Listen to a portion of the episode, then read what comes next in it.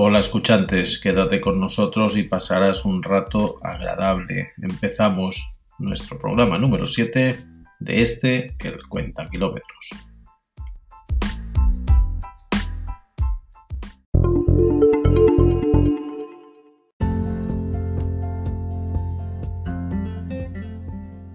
En la parrilla de esta semana abrimos capítulo en la sección de Haciendo Kilómetros. Hemos dejado de lado ya los cinco pueblos más antiguos de España y ahora nos adentramos en los diez pueblos más pequeños de España. Empezamos con Autorretro como siempre, Isota Francini número 8 de 1919 y que dejó de fabricarse en 1935. El coche de la semana nos llegará el Volkswagen Golf GTI DSG en Haciendo Kilómetros iremos a la localidad de Illán, Illán de Vacas, provincia de Toledo. Hoy tenemos en la sección que va moviéndose, tenemos los personajes. Hablaremos de Tore Bugatti.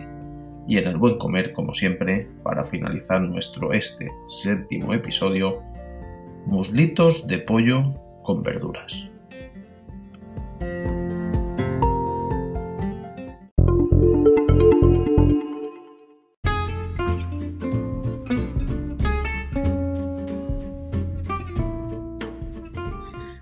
Isota Fraschini 8 es el coche que nos acompaña hoy en la sección de Autorretro.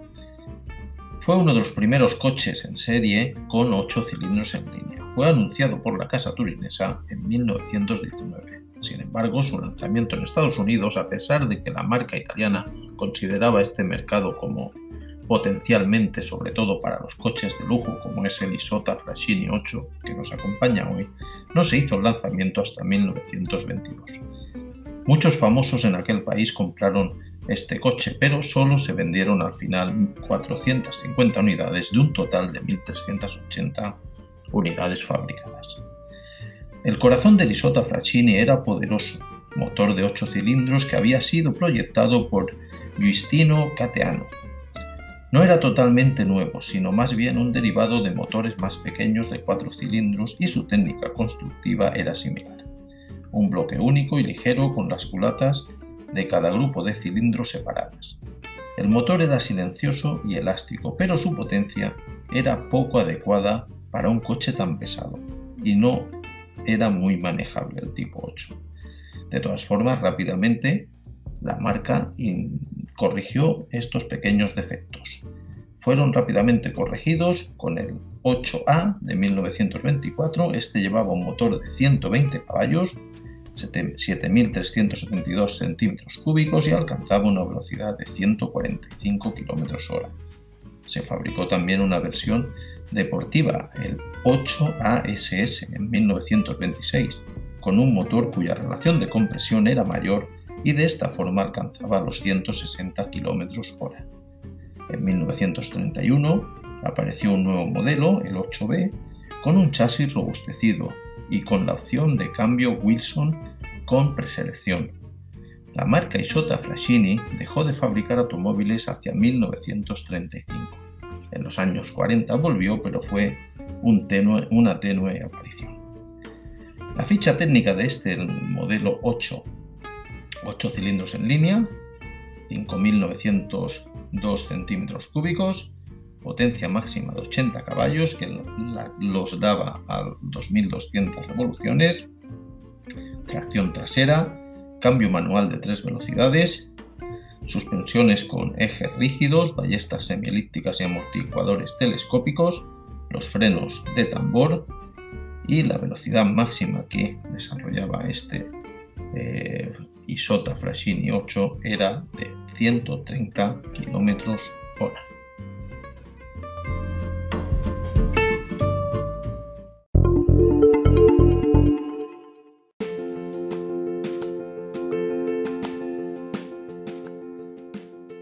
En el coche de la semana nos llega, y hay que reconocerlo así, un icono en el mundo de la automoción, como es el Volkswagen Golf GTI un coche que ha marcado época entre los jóvenes, sigue marcando.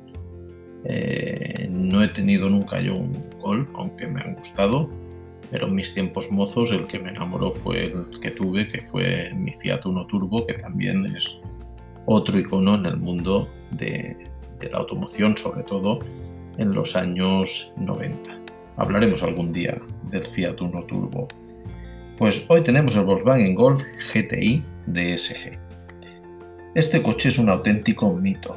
Con su primera generación allá por 1976 nació el compacto deportivo y su éxito fue tal que la gran mayoría de las marcas optaron por incluir en su gama de vehículos esta fórmula. El GTI va ya por su octava generación y tenemos que reconocer que siempre con gran éxito. Éxito que tiene la clave en mejorar lo que ya funciona y no hacer muchos inventos. Así que tenemos el GTI de los inicios con 110 caballos y el actual que nos da 245 caballos. Ha variado también en dimensiones, de los inicios estaba en, en 3,81 metros de largo y el original de ahora, perdón, el original de entonces 3,81 metros de largo y el de ahora, el actual, 4,28 metros. La marca alemana apuesta por la elegancia y la discreción que por lo llamativo ostentoso de otros modelos. Solo se venden con 5 puertas. El GTI no es el más alto de gama. Encontramos el Golf R con un motor de 2 litros turbo de 320 caballos y tracción total que acelera de 0 a 100 en 4,6 segundos. La respuesta del motor de nuestro GTI que nos acompaña hoy es muy buena. Es muy progresivo, pero con una respuesta muy intensa, ganando enteros a medida que nos acercamos a las 6200 vueltas, con un bonito sonido deportivo, pero que no es nada molestoso si decidimos realizar viajes largos con él. La ficha técnica de este coche es una ficha, pues como os podéis imaginar, bastante atractiva. Cuatro cilindros en línea, turbo, posición del motor delantero transversal, bloque de cuatro cilindros, cuatro válvulas por cilindro, cilindrada de 1983 centímetros cúbicos, potencia máxima que da este Golf es de 245 caballos que las da entre 5.000 y las 6.200 vueltas, un par máximo de 370 newtons que, da, que los da o los entrega entre las 1600, a partir de las 1600 y hasta las 4300, tracción delantera, embrague de doble embrague, eh, sistema de frenos de discos, discos ventilados en las ruedas delanteras y discos normales en las traseras, llantas de 7,5 pulgadas por 17, neumáticos de 225 45 R17 de llanta, de largo 4,28, de ancho 1,78 m y de alto 1,47 m. Está bastante bien. Velocidad máxima 250 km h acelera de 0 a 100 también en un tiempo muy razonable, 6,2 segundos. El consumo medio también, podríamos decir que para las prestaciones que da está bastante contenido, 7,4 litros a los 100 kilómetros, y las emisiones de gases eh, son de 168 gramos por kilómetro. Una opción magnífica, un coche deportivo con carácter serio pero juvenil. Y que vamos, un buen coche para ponerlo en marcha y seguir con nuestro programa.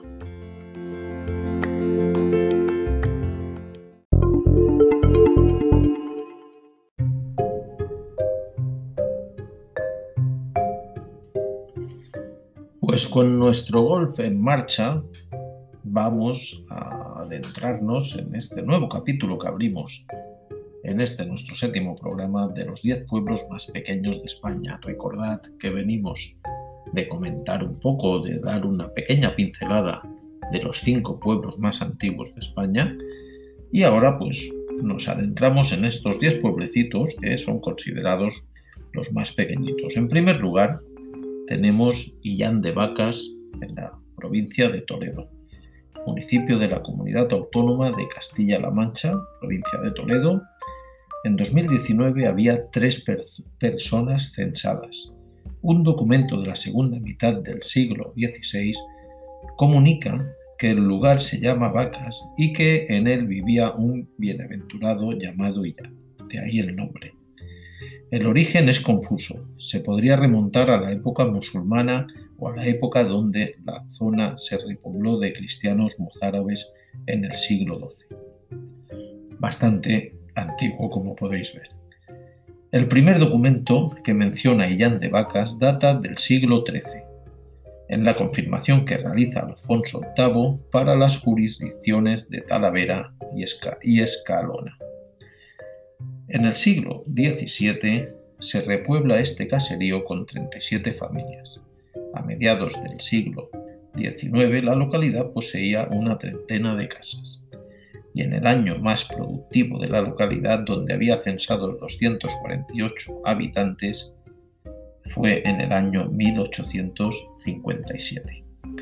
¿Qué podemos ver en este pueblecito? Aparte, como os podéis imaginar, de bonitos paisajes y naturaleza, pues podemos visitar la iglesia de la Asunción de Nuestra Señora y también podemos decir que el 24 de enero es las fiestas donde se celebran en esta localidad las fiestas de la Virgen de la Paz.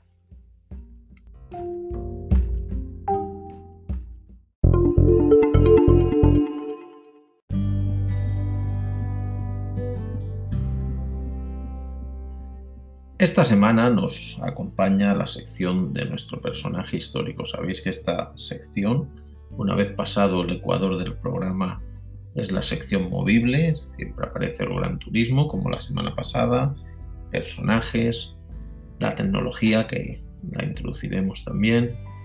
Y bueno, y hoy pues tenemos nuestro personaje de la semana, eh, que ya hemos mencionado, lo hemos mencionado en varios programas y hemos considerado que no estaría mal que lo conociéramos un poquito. Tampoco nos vamos a, adentrar mucho en lo que fue este personaje. Ettore Bugatti. Ettore Arco Isidoro Bugatti fue un empresario italiano nacionalizado francés, fundador de la marca automovilística Bugatti, constructor de automóviles tanto de carreras como de lujo. Nació en Milán, Italia, el 15 de septiembre de 1881 y murió en Neuville-sur-Seine de Francia el 21 de agosto de 1947.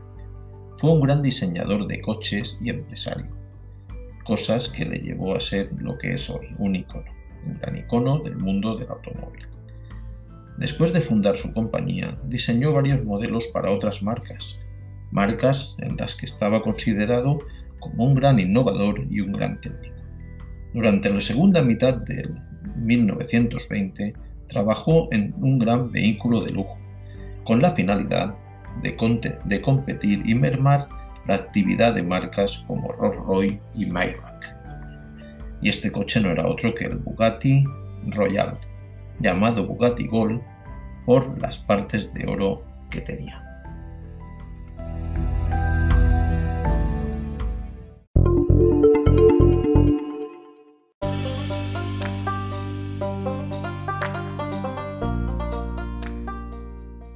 Al final de este nuestro séptimo programa y, como no, nuestra sección estrella, el buen comer. Hoy nos acompaña un plato exquisito, muslitos de pollo y verduras al horno. Lápiz y papel porque vamos a dar ya los ingredientes que necesitamos para este exquisito plato. Siempre recetas para cuatro personas. 8 muslitos de pollo, 8 calabecines pequeños, 2 cebollas, 4 tomates, un diente de ajo, 12 almendras, una ramita de tomillo, una copita de jerez, aceite de oliva virgen, sal y pimienta. Preparamos que empezamos con nuestra receta. Pues bien, primero, lavamos bien los calabacines y los cortamos por la mitad. Luego pelamos las cebollas, las cortamos a, a láminas en gajitos finos. Lavamos los tomates, retiramos el centro del tomate y los cortamos también a gajos, pero un poquito más gruesos. Precalentamos el horno a 220 grados. Salpimenteamos los muslitos de pollo, los ponemos en una fuente, podemos echarle un chorrito de limón para que queden más tiernos y lo colocamos al horno. Los rociamos con un chorrito de aceite de olivo, por eso un poquito, antes de meterlos. Lo horneamos durante 15 minutos. agregamos el jerez. Un poquito más en el horno, salpimenteamos las verduras y las rociamos por encima de la fuente donde está el pollo. Un poquito de tomillo también y lo dejamos 15 minutos más. Mientras hacemos un majado con las almendras que luego, una vez pasados estos 15 minutitos, rociamos un poquito de este majado por encima de los muslitos y lo dejamos 5 minutitos más para que todo esto quede bien doradito. Y ya está, sacamos pasados este tiempo y lo servimos acompañado con un poquito de orégano que podíamos incluir aquí o si no un poquito más de tomillo para adornar nuestro plato y te queda una comida o una cena espectacular. Muslitos de pollo y verduras. Sano y riquísimo.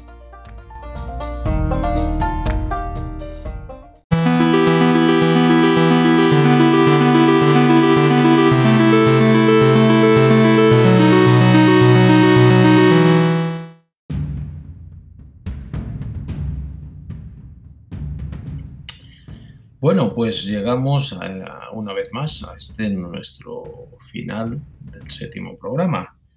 Eh, como habéis podido apreciar algunos, entre el sexto y el séptimo nos hemos dilatado un, poquito más de lo normal. Normalmente es cada semana, esta vez ha sido dos por problemas técnicos, pero que ya hemos eh, solucionado. O sea que nos volvemos a ver en el programa número 8 de aquí una semana.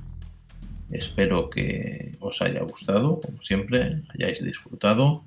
Cualquier cosa, ya sabéis, www.oxia.company. Eh, ahí es mi página web donde podéis dejarme cualquier sugerencia, cualquier comentario, cualquier cosa que creáis que puede aportar o puede mejorar estaremos encantados de escuchar vuestras opiniones. Y nada más, seguir disfrutando de la vida, que es magnífica. Y nos vemos en una próxima entrega de este nuestro programa, El Cuenta Kilómetros.